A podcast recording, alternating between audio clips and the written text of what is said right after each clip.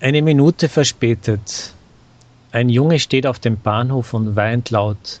Da kommt ein Mädchen und fragt ihn, was ist los? Warum weinst du? Ich habe mich um eine Minute verspätet, erklärt der Knabe ganz in Tränen. Eine Minute, das ist doch nicht viel, tröstet das Mädchen. Das sind nicht zehn Minuten. Weine nicht.